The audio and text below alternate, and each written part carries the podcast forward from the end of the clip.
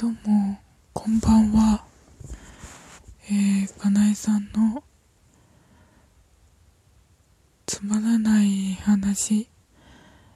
5回目になります。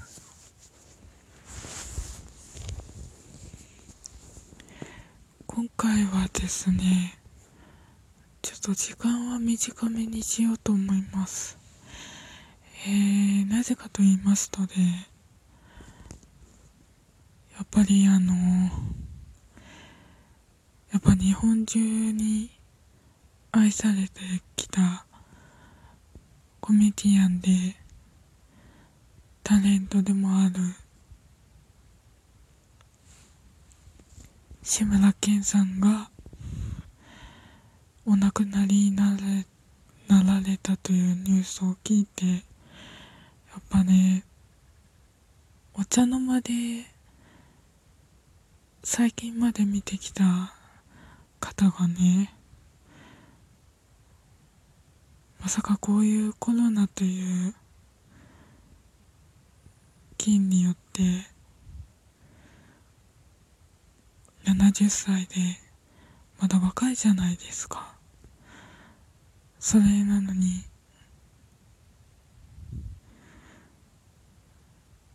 ね70歳で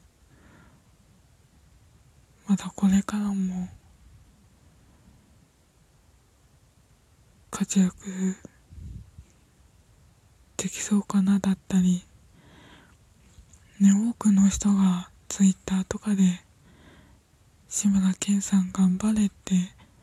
ね応援したり祈回復を祈ったりされてたんですけど残念ながらなかな亡くなられまして。あのちょっと朝からねやっぱショックでしたね。やっぱ国民的人間国宝的な方じゃないですか。で私は年代的に8時 ,8 時だよ。全員集合とかドリフ大爆笑とかバカ殿様の世代なんでねよくテレビでその番組とか見てすごい笑って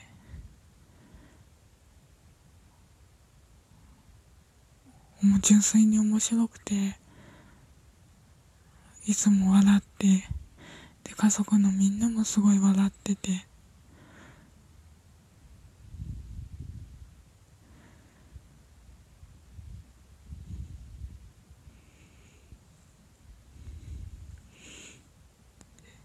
えっ、とやっ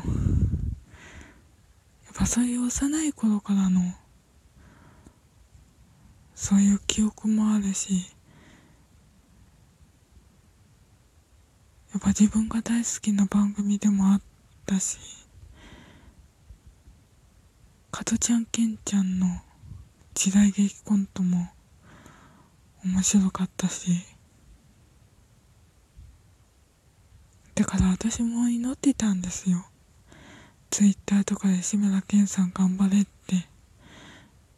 大丈夫だって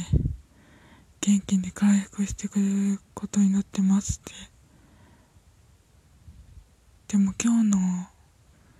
朝のニュースで亡くなられたって知ってねえ分かった瞬間に頭が真っ白になって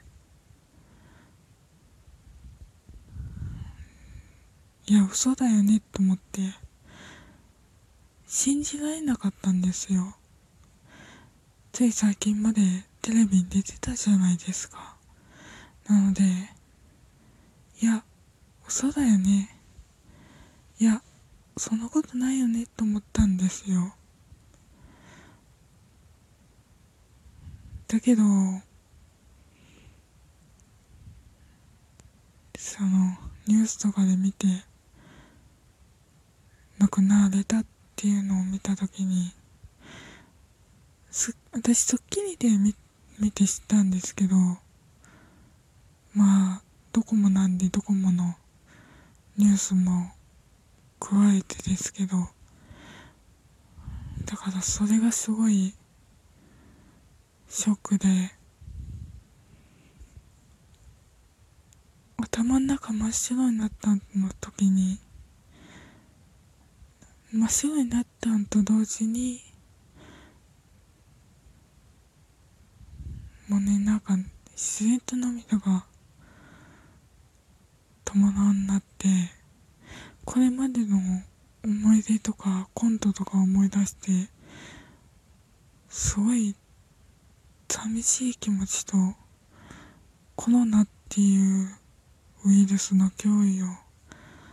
改めて知ったのと本当今悔しい気持ちでいっぱいで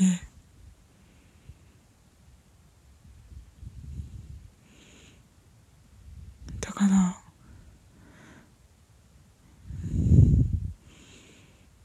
本当に寂しいですし残念でもあります。ですが多くの方に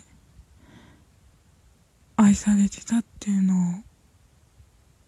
改めて分かりましたし志村けんさんっていう方がどれだけいろんな方から親しまれてきたか分かったんですよね。なのでまだちょっと立ち直ることはできないんですよ。正直。ですけど志村さんがコロナで亡くなったっていうのをきっかけにまた多くの人にコロナの恐ろしさを教えてもらったっていうのもありますし自分もこれをきっかけに今までツイッターとかでねいつか収束するから頑張ろうとか気軽に書いてたけどコロナはそんな気軽なもんじゃないっていうのを改めて教えられました。なので今言いたいのは志村けんさん今まで本当にたくさんの笑いと元気と思い出をありがとうございました。ね、改めて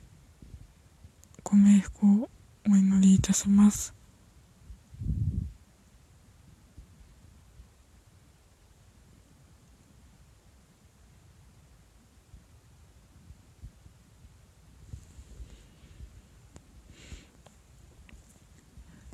本当にね、本当コロナって怖いね。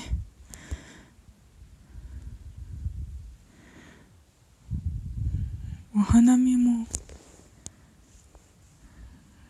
外出規制自重っていうか規制規制っていうか自重っていうかまあ気をする時はないんですけどそういう状態になってましてお花見シーズンが毎年恒例だった去年とは違って今年はね寂しくなると思いますがでもね本当に我慢の時期状態我慢のするべき状態だと思いますし志村けんさんがきっかけでコロナの恐ろしさを知ったからこそ改めて一人一人がコロナに対してコロナの恐ろしさを改めて知った上でできる限りの対策をしっかりして乗り越えていけたらいいなと実感してます。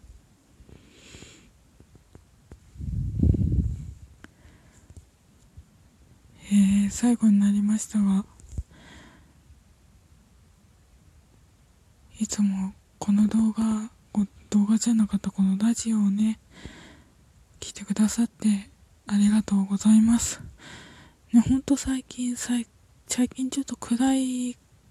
ことが多くて、聞いてくださる方には本当申し訳ないです。ですけどちょっとずつ立ち直れるようにしますのでぜひもうちょっとだけ時間をください。ぜひお願いします。というわけで今日はこの辺で配信を終わります。皆さん今日も聞いてくださってありがとうございました。